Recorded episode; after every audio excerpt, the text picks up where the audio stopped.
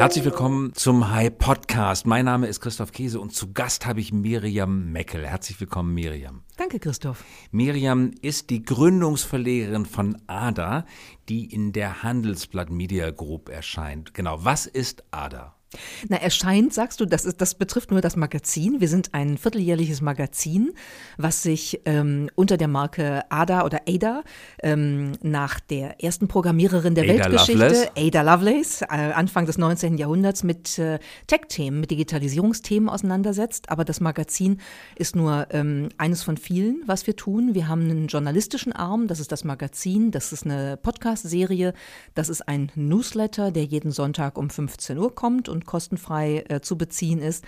Aber äh, das große Ding, was wir drehen, ist eine Bildungsplattform, eine Lernplattform und Weiterbildungsplattform zu den ganzen Digitalisierungs- und Tech-Themen, wo wir gemeinsam mit ähm, Partnerorganisationen, mit Unternehmen, aber auch mit der Bundesregierung mit 450 sogenannten ADA-Fellows jetzt ein Jahr unterwegs waren, um die neue Welt der Technologie anders zu verstehen und sie eben nicht als Tech-Thema alleine, sondern als gesellschaftliches Transformationsthema Nach eigenem. Bekunden definiert ihr euch als, ich zitiere, das, die Plattform für das digitale Leben und die Wirtschaft der Zukunft. Was genau ist die Wirtschaft der Zukunft?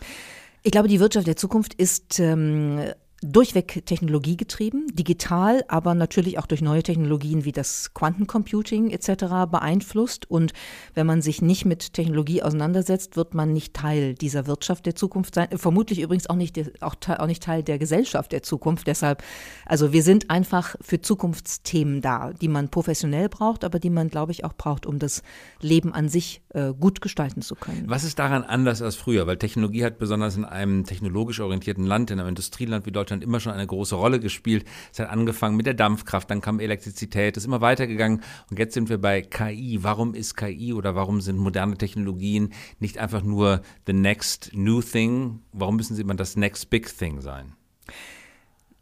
Gute Frage und ich glaube, das müssen sie gar nicht immer sein. Also äh, ich denke nur, wenn man immer aus der jeweiligen äh, sozialen äh, Situation heraus anschaut, dann war beispielsweise die Erfindung äh, der, der Glühlampe, des Lichtes, natürlich eine Revolution, die wirklich the next big thing war, weil äh, sozusagen durch, dadurch, dass man die Welt in Licht tauchen kann, passiert ja ganz viel. Es passiert, äh, dass äh, Nächte zum Tag gemacht werden können. Es passiert, dass Arbeitsprozesse und Strukturen sich verändern. Das Familienleben verändert sich. Man kann nach Einbruch der Dunkelheit zusammen essen. Es passiert im übertragenen Sinne, dass Erleuchtung geschieht. Man kann lesen, man kann Wissen aufnehmen. Also Elektrizität sicher eine der ganz großen ähm, Technologierevolutionen.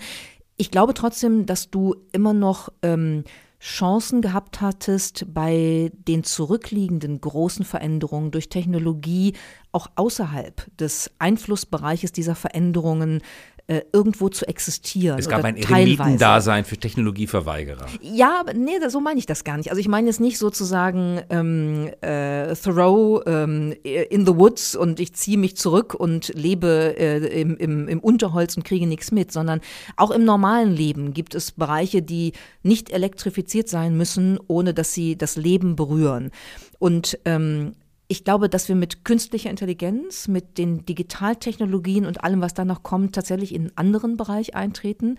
Ähm, das Stichwort Internet der Dinge etc., alles tatsächlich, alles, was unser Leben anbetrifft, in diese Dimension einbezogen wird.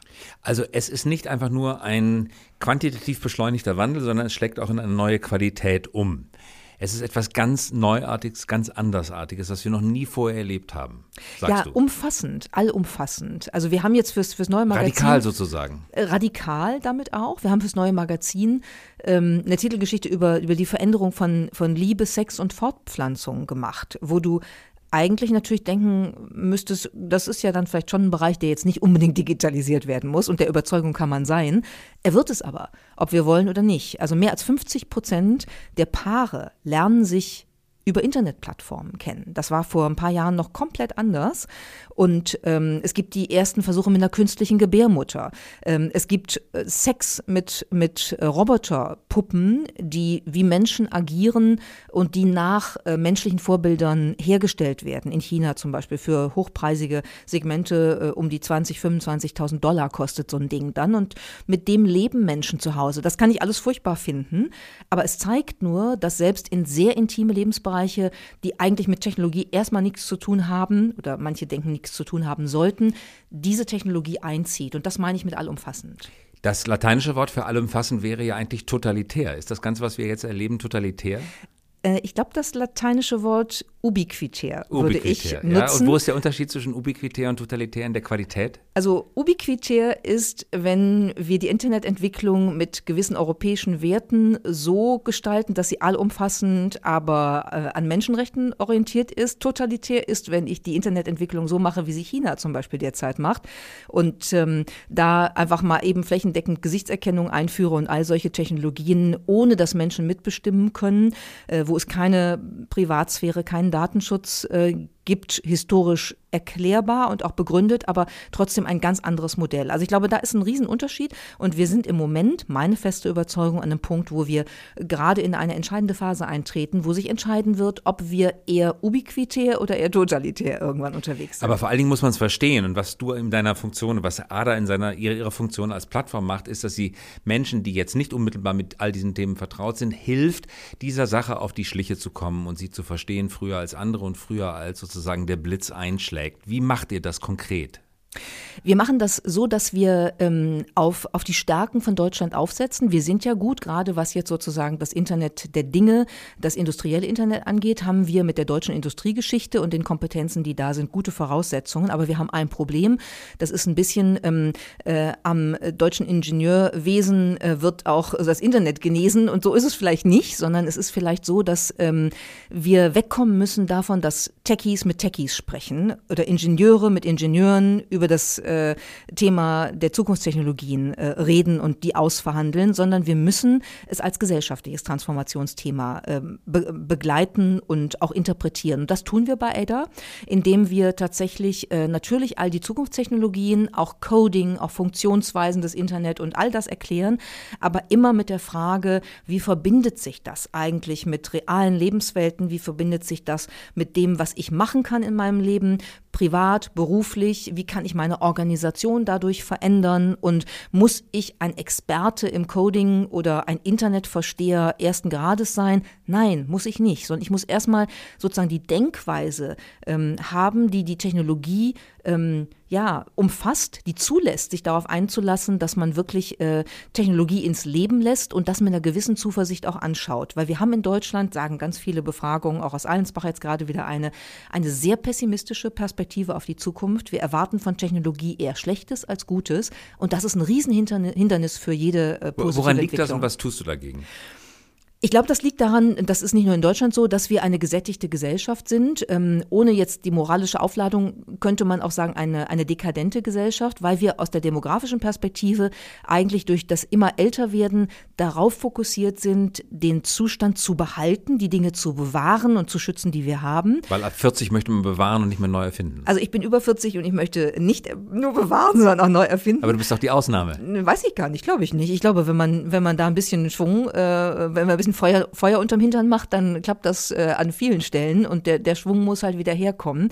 Aber äh, es ist ja auch hm, verstehbar. In Japan ist das Problem ähnlich. Wir sind saturiert, wir sind gesättigt, wir wollen lieber behalten, was wir haben, anstatt durch Fortschritt das, was wir haben, zu gefährden. Und ich glaube, das ist der, der falsche Zugang, das falsche Mindset, sondern man muss äh, wissen, wir können was behalten ähm, sondern wir können was behalten, wir müssen darauf aufsetzen und wenn wir nicht darauf aufsetzen, werden wir das, was wir haben, auch nicht behalten. Also das Motto, äh, wenn wir wollen, ähm, dass alles bleibt, wie es ist, dann darf nichts bleiben, wie es ist, weil sonst ist alles weg, was wir haben. Ich bin auch über 40, ich kann irgendwie nie nachvollziehen, wie Menschen so ans, in das Festklammern verliebt sind. Neugierde ist doch eigentlich eine Tugend, die sich völlig unabhängig vom Lebensalter entwickeln und entfalten kann. Man kann auch mit 100 neugierig sein immer neue Dinge entdecken wollen. Was Total. beobachtest du bei einer Zusammenarbeit mit deinen Kunden, bei den Leuten, die bei euren Zirkeln mitmachen? Merkst du so eine Urneugierigkeit? Sonst wären sie wahrscheinlich bei euch nicht dabei oder musst du ihnen das mühsam einmassieren?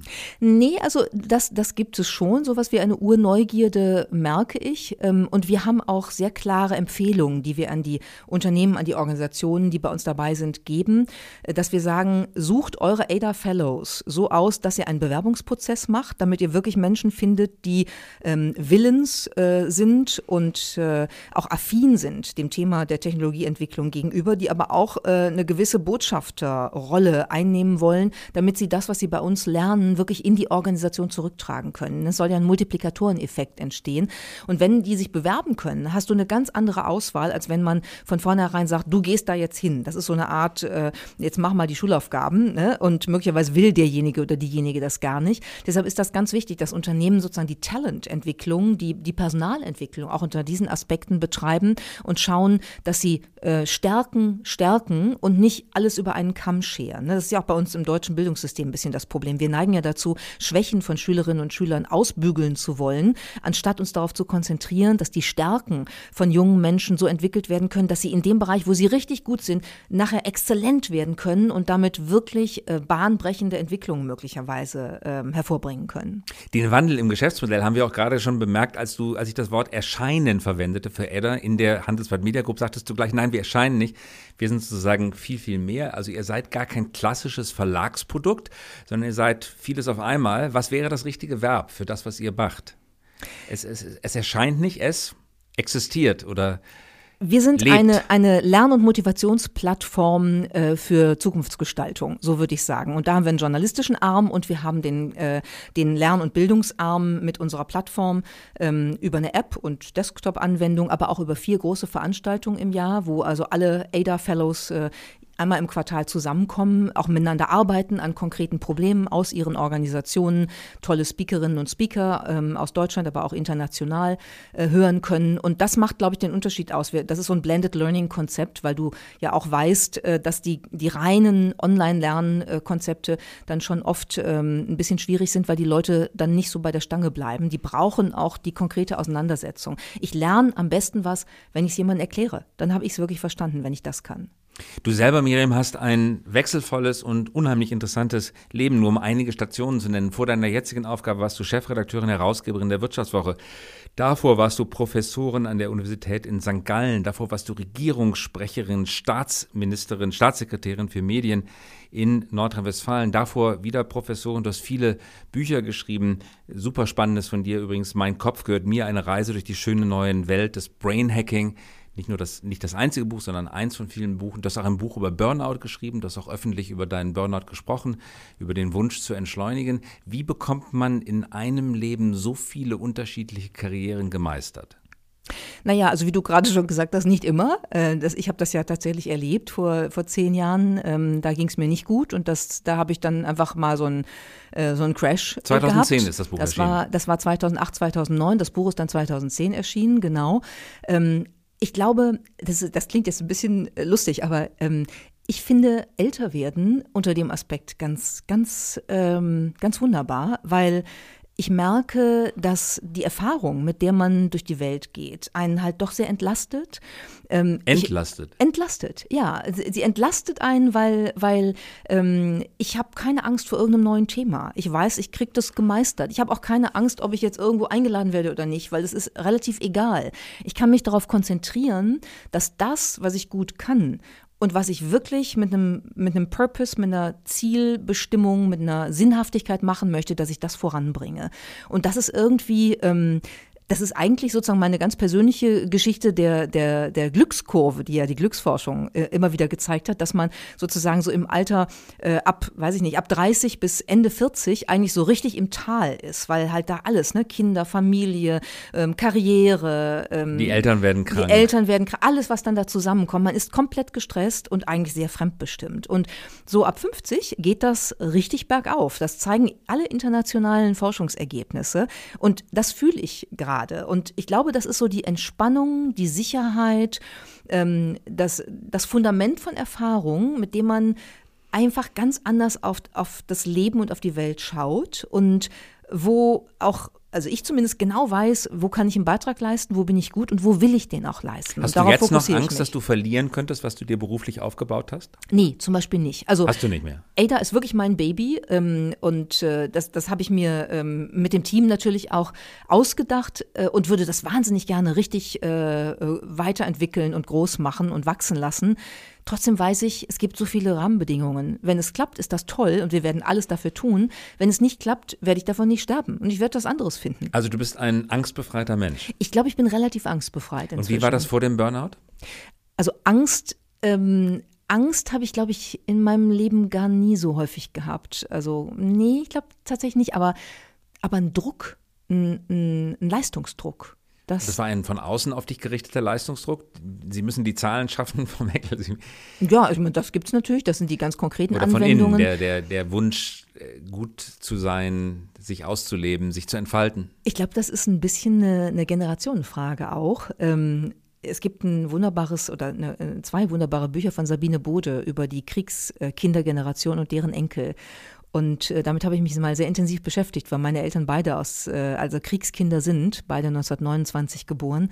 Und da ist sozusagen, da gibt es ganz viele psychologische Zusammenhänge ähm, der, der äh, sozialen Genetik, die zeigen, dass so bestimmte Formen von Leistungsdruck in der Generation, in meiner Generation, in unserer kann ich glaube ich auch sagen, schon sich sehr stark festgesetzt haben, weil die von den Eltern auf die Kinder äh, übertragen worden sind. Und wahrscheinlich kann man sich da nie ganz von befreien, aber ich glaube, so im Laufe eines Lebens kann man, kann man andere Weichen stellen und Alternativrouten daneben äh, Pflastern. Nun hast du den Burnout aber nicht für dich alleine ausgetragen, sondern ihn gleich veröffentlicht. Damit sind wir beim Thema Publizistik. Das, was dich bewegt, das trägst du in die Öffentlichkeit von Burnout bis hin zu neue Gehirnwelten entdecken.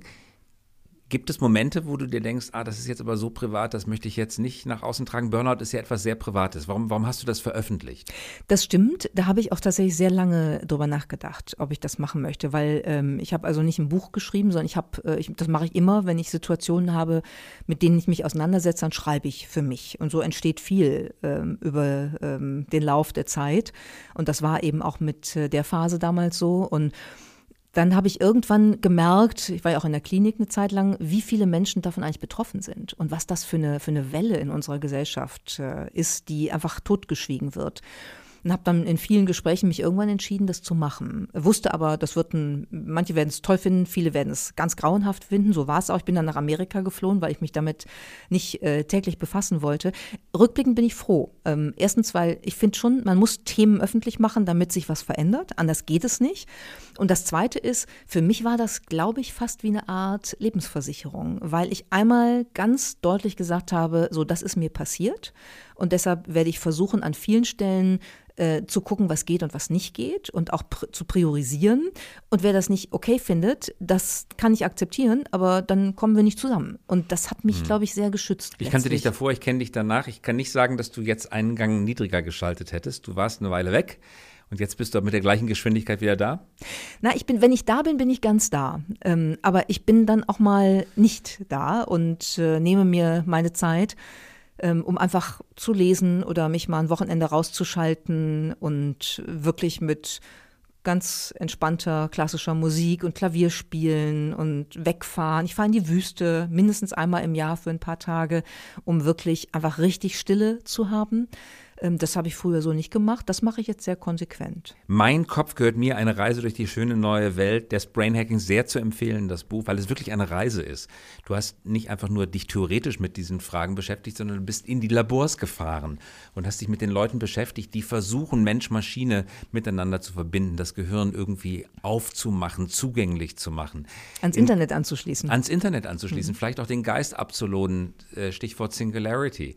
Das jetzt, wann ist es erschienen? 2018, auch zwei Jahre her. Vielleicht für unsere Hörer kurze Zusammenfassung, vielleicht aktualisiert auch. Wie ist dein Blick auf das Thema heute? Also mein Blick ist auf das Thema äh, eigentlich nicht anders als äh, äh er war äh, in den ganzen Rechercheprozessen hin auf das Buch.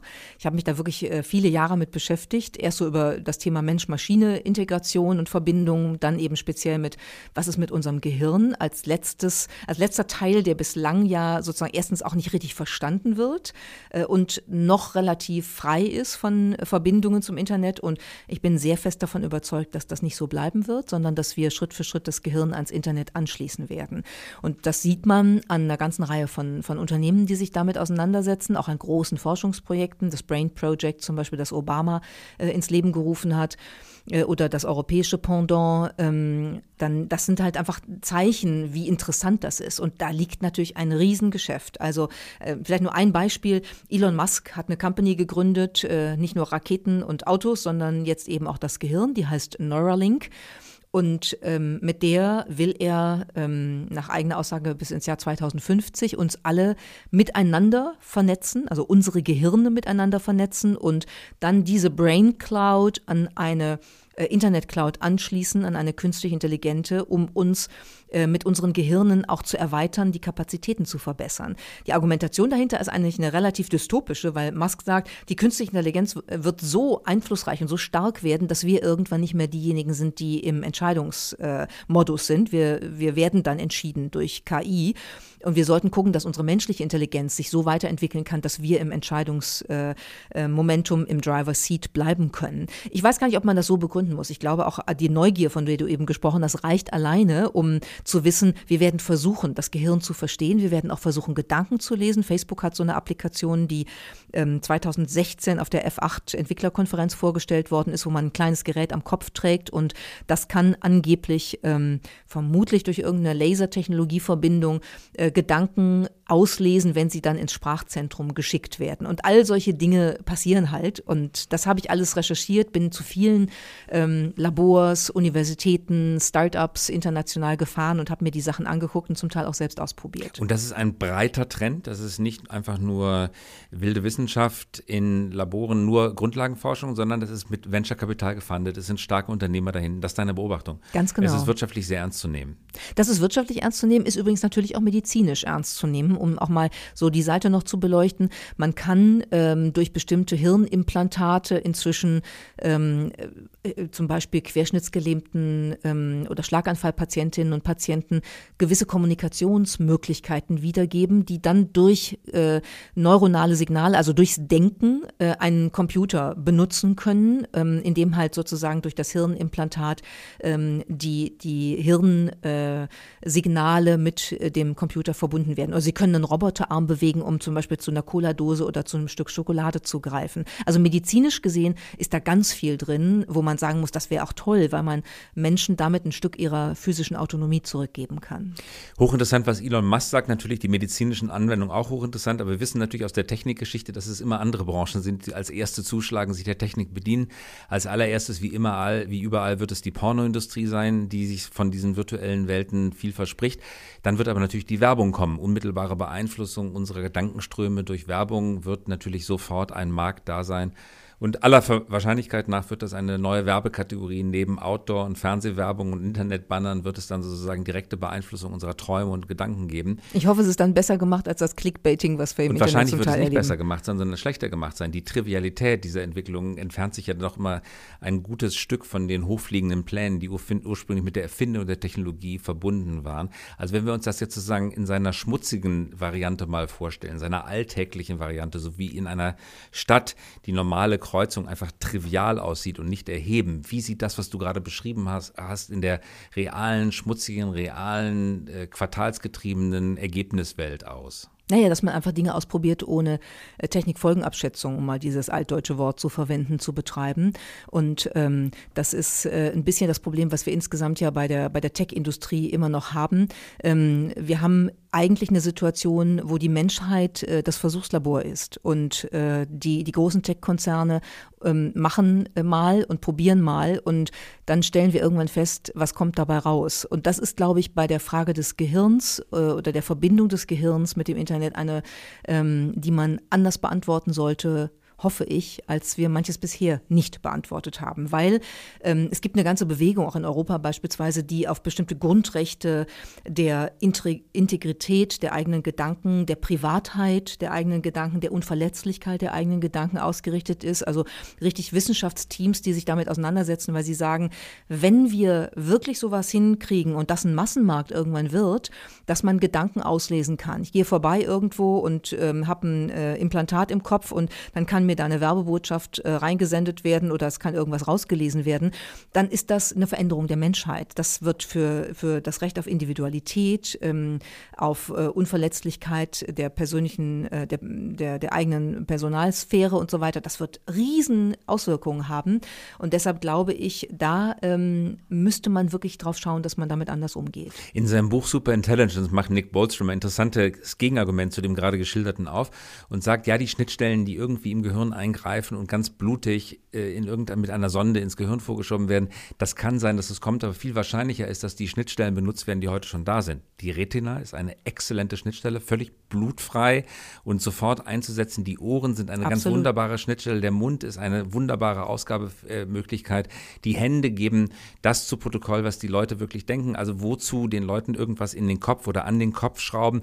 Die geben doch sowieso ihre Gedanken auch heute schon mit ihren Händen im Internet ein und nehmen das, was das Internet produziert, über ihre Augen rein. Also was würde es bringen, eine andere Schnittstelle äh, noch zu implementieren? Oder anders ausgedrückt, ist die ganze Diskussion über Mensch-Maschine-Schnittstelle eigentlich nur eine Schnittstellendiskussion. In Wahrheit läuft aber das gleiche Protokoll, das wir heute auch schon kennen. Mm, ja und nein. Also es ist eine Schnittstellendiskussion und alles, was du jetzt beschrieben hast und was Bostrom beschreibt, stimmt natürlich. Ich kann da ganz viel Daten rausziehen, aber es gibt trotzdem noch einen Qualitätsunterschied. Jetzt würden wir wahrscheinlich in eine sehr philosophische Diskussion kommen, wenn wir das wirklich vertiefen wollen, aber es gibt ja die ganze Frage des freien Willens, die auch in der, in der Neurowissenschaft ähm, ähm, äh, lange Jahre für eine riesen Auseinandersetzung gesorgt hat, weil die einen sagen, den gibt es eigentlich nicht, äh, den freien Willen, sondern wir sind alle vorbestimmt bestimmt und äh, deterministisch geprägt. deterministisch geprägt und die anderen sagen doch, den, den, gibt es wohl und es gibt tatsächlich ja Forschung, die ähm, sowas äh, rausgefunden hat wie das sogenannte Bereitschaftspotenzial, das tatsächlich in, in einem Moment, äh, bevor man eine Handlung ausführt, äh, tatsächlich schon äh, neuronale Signale erkennbar sind, dass diese Handlung jetzt ausgeführt wird. Und trotzdem ist da noch ein Raum, äh, wo ich in dem Moment mich entscheiden kann, es nicht zu tun. Also in diesem Bereitschaftspotenzial, in diesem Momentum kann ich sagen, ich mache das oder ich mache das nicht oder ich mache jenes. Und da ist die Schnittstelle im Gehirn natürlich eine, die anders abgreift, potenziell, theoretisch, als sie das bei den Händen, bei den Augen oder bei den Ohren tut. Ja, die Hälfte, ich weiß nicht, ob das stimmt, aber das habe ich mal gelesen, das ist hochinteressant, die Hälfte der neuronalen Verschaltungen sind Prohibitoren im Gehirn, die anderen sind Inhibitoren, die uns davon abhalten, Sachen zu tun, die wir tendenziell tun könnten und damit genauso viel Nutzen oder vielleicht sogar mehr Nutzen äh, erzeugen als die, als die Prohibitoren. Trotzdem werden denn, wenn solche Schnittstellen entstehen, wird ein entscheidender Unterschied ja nicht aufgehoben werden können, nämlich der Unterschied der Schaltgeschwindigkeit. Äh, die Wetware in unserem Kopf schaltet nun mal viel, viel langsamer als elektronische Schaltkreise. Das heißt, der Computer wird uns, wenn in irgendeiner Weise eine Zwillingsbeziehung entsteht, sowieso geschwindigkeitsmäßig überholen, weil der Transistor schneller arbeitet als die Schaltkreise, Synapsen in unserem Gehirn. Werden wir über diese Schwelle jemals hinwegkommen? Ich glaube, die Geschwindigkeit ist an der Stelle nicht mehr die Frage, weil sie schon jetzt nicht zu gewinnen ist. Jetzt ist ja künstliche Intelligenz äh, und, mancher Computer ist einfach sehr viel schneller in beispielsweise normalen mathematischen äh, Aufgabenlösungsprozessen, also im Berechnen. Da kommen wir jetzt schon nicht mit. Aber das ist auch nicht das, was den Menschen ausmacht, sondern ich glaube, der, der Unterschied liegt in bestimmten Verknüpfungen von Informationen, in assoziativen Komponenten und in dem, was man im weiteren Sinne als Kreativität bezeichnet. Und da sind, glaube ich, schon äh, Bereiche, wo wir noch nicht genau wissen, ob wir das wirklich erkennen können, wie das funktioniert. Und wo ich sagen würde, ich würde mir wünschen, dass wir wirklich eine Komplementarität von menschlicher und künstlicher Intelligenz bekommen, um tatsächlich eben nicht nur auf Geschwindigkeit und Perfektion zu setzen, sondern auch als Element, glaube ich, des Evolutionsprozesses das andere, was dem Menschen an Unberechenbarkeit zu eigen ist, mit in der Gleichung drin zu behalten. Mein Kopf gehört mir spielt an auf das alte Schlagwort der äh, feministischen Mein Bauch gehört mir Bewegung, also Paragraph 218 Abtreibungsdebatte. Das war ja ein liberalisierendes Element. Ich bin selber Herr meines Körpers und ich lasse mir nicht von außen vom Staat sagen, vor allen Dingen nicht von Männern sagen, ob ich das Kind bekomme oder nicht bekommen soll. Du hast den Titel mit Bedacht gewählt, weil du auch einen emanzipatorischen Drang verspürst. Man muss sich sozusagen als Kopfbesitzer, als Mensch artikulieren, damit man seine Rechte behält. Genau, das muss man. Und man muss sich vor allen Dingen klar werden, was da passiert in diesem Bereich und wo man mitmachen möchte oder nicht mitmachen möchte und wie man artikulieren kann, dass man mitmachen möchte oder es auch lieber lassen möchte. Das ist ein emanzipatorischer Akt und diesmal geht es nicht um äh, Frauen ähm, oder Fortpflanzung, es geht ähm, um die Frage, ähm, darf die Menschheit für sich in Anspruch nehmen und möchte sie für sich in Anspruch nehmen, äh, menschlich zu bleiben bis zu einem gewissen Grad und das auch zu verteidigen gegenüber einer Technologie, die gerne ubiquitär sein kann, aber die bitte nicht äh, totalitär sein sollte. Miriam, jetzt haben wir ganz viele Argumente äh, aufgezählt, warum man dieser Technologie sehr kritisch gegenüber eingestellt werden sollte. Und das Bin ich lieben, gar nicht. Nein, nein, ich meine Nein, gar nein, nicht dich. Nein, ich meine gar nicht dich. Es lieben die Deutschen. Ja, tausend gute Gründe, warum man da jetzt überall nicht mitmachen sollte. Und trotzdem müssen wir in irgendeiner Art und Weise mitmachen, weil das wird ein zentrales Element der Weltwirtschaft der Zukunft sein, besonders für technikorientierte Exportländer, rohstoffarm, die wir in Deutschland nur einmal sind. Oh ja. Wie bekommt man diese Balance jetzt hin zwischen ganz, ganz vielen gut begründeten Zweifeln und die Verpflichtung der Verpflichtung, da mitmachen zu müssen und irgendwie in die Führerschaft zu kommen. Also ich glaube schon zu spüren, dass diese Botschaft immer mehr ankommt. Ähm, aber äh, das eine sind Unternehmen oder große Organisationen, die verstehen, wir müssen uns umbauen, wir müssen uns verändern, wir müssen unsere Mitarbeiterinnen und Mitarbeiter mit auf den Weg nehmen und ihnen die Freiheit geben, diesen Veränderungsprozess zu gestalten. Das ist ganz wichtig. Ähm, und das passiert in Ansätzen, aber es müsste schneller gehen, in dem Fall dann doch und glaube ich auch umfassender geschehen. Und eben nicht als Techies reden mit Techies über die Zukunft äh, des Internet, sondern als einen, als einen ökonomischen, politischen und sozialen Transformationsprozess, der alles betrifft. Das ist das eine. Das andere ist, äh, ich glaube, dass man ein Land nur entwickelt kriegt und verändert kriegt, wenn wirklich der Großteil der Menschen mitgeht. Man kriegt nicht 100 Prozent, aber, aber man sollte sich drum bemühen, äh, wirklich das anzustreben. Und dafür machen wir ganz, ganz viel aber viel zu viel kleinteilig. Und ich glaube, dass, dass hier viel stärker eine sehr radikale Bewegung ähm, initiiert werden müsste. Ähm, deshalb haben wir das ja auch bei ADA so gemacht, dass wir Wirtschaft, Politik wirklich zusammenbringen, weil wir sagen, nur so kann es gelingen, wenn alle an einem Strang ziehen, dass man einfach da eine andere Haltung vermittelt. Da kann was draus entstehen. Wir haben Riesenchancen in Deutschland mit dem, was da in Technologie passiert. Und die sollten wir nutzen für Arbeitsplätze, für ein, ein Arbeiten, was möglicherweise sehr viel angenehmer ist ist, weil ich äh, unabhängig bin von, von, von Tätigkeiten, die eh keiner machen will. Wer möchte ähm, schwere Sachen heben oder sonst irgendwas? Lass es natürlich die Roboterarme machen, die können das viel besser. Ja? Ich kümmere mich vielleicht dann eher um die Dimensionen, die Roboter nicht können. Ja? In der Pflege hebe ich nicht ähm, alte Leute in den Badewannen und wieder raus, da habe ich dann eine Maschine, die mir hilft, aber ich kann mich hinsetzen und mit denen mal reden und ihnen mal zuhören und mal mir erzählen lassen, wie die Jugend war und woran sie sich gerne erinnern. Das sind doch Entwicklungsmöglichkeiten, wo wir ganz viel Chancen sehen können, können, die wir nutzen äh, sollten. Und ich glaube, dafür bräuchte es einen sehr viel deutlicheren Push, äh, um wirklich ähm, in Gang zu kommen und nicht hier eine kleinteilige Debatte und da ein bisschen Geld an die Schulen für Infrastruktur, das dann wieder nicht abgerufen werden kann und hier ähm, soll man dann nochmal äh, einen Begegnungskreis da haben und das ist alles, es ist zu, zu zerfleddert und das Bildungssystem ist durch den föderalistischen Ansatz bei uns natürlich auch grundsätzlich eigentlich für so eine gesellschaftsweite Entwicklung gar nicht gemacht, weil die Kompetenzstreitigkeiten halten uns so lange auf, dass wir nicht dahin kommen, wirklich umzusetzen. Und das mir führt zu meinen beiden abschließenden Fragen, ganz kurze Fragen, ganz kurze Antworten. Die erste erste Frage lautet, angesichts des Wandeldrucks, der da entsteht, wer sollte CDU-Vorsitzender werden unter den vier Männern, die sich da jetzt bewerben? Also meine ähm, Vorantwort wäre, ich glaube, im Jahr 2020 ist es ziemlich irre, dass das jetzt vier Männer sind, die alle aus Nordrhein-Westfalen sind. Und ich würde sagen, ein Hauch von Diversity würde der CDU Aber es sind nun mal die vier. Wer wäre denn der Beste? Weiß ich nicht. Vielleicht hat, haben sich noch nicht alle gemeldet. Sie legt sich nicht fest. Nein, hier lege ich mich jetzt nicht fest. Okay. Und die letzte Frage ist Stimmungsfrage. Äh, Apple ist mittlerweile mehr wert als alle DAX-Unternehmen zusammengerechnet. Wenn die Deutschland AG, von der man ja sprichwörtlich immer so viel redet, tatsächlich eine Aktiengesellschaft wäre, ist das jetzt ein guter Zeitpunkt nachzukaufen, weil undervalued asset oder lieber nochmal abstürzen lassen und auf die Bodenbildung warten? Also da würde ich jetzt mal mit einer Eigenschaft antworten, die ich sonst jetzt gar nicht so ausgeprägt habe, aber ein bisschen Patriotismus in der Frage von Investment kann uns, glaube ich, im Moment nicht schaden. Wenn wir alle sozusagen stiften gehen und nur dahin gucken, wo ähm, die Wertmaximierung äh, am besten funktioniert, dann gehe ich nach äh, die USA, dann gehe ich nach China und dann können wir das europäische Modell irgendwann. Äh, also das heißt, wir leben gerne, aber wir haben Apple-Aktien. Genau, leben ähm, äh, und Also Apple-Aktien haben, aber lieber in Deutschland sein, weil man hier nicht überfallen wird äh, permanent auf der Straße oder sonst irgendwas passiert und nicht die Obdachlosen hier in den Mengen rumliegen, wie das jetzt inzwischen in San Francisco beispielsweise der Fall ist. Ich glaube, so geht's nicht. Ich glaube, wir brauchen schon ein ähm, zivilgesellschaftliches, ein bürgerliches Commitment äh, zu der Gesellschaft, in der wir leben. Und wenn das nicht aus der, aus der Menge der Menschen kommt, wenn das nicht alle ein bisschen mittragen und auch durch solche Aktivitäten wie Investments und so weiter zeigen, dann ist das nicht gut für eine Gesellschaft. Ganz herzlichen Dank für dieses überzeugende Schlusswort. Das war Miriam Meckel, danke fürs Kommen. Danke, Christoph. Und das war der High Podcast und wir hören uns wieder in der kommenden Woche.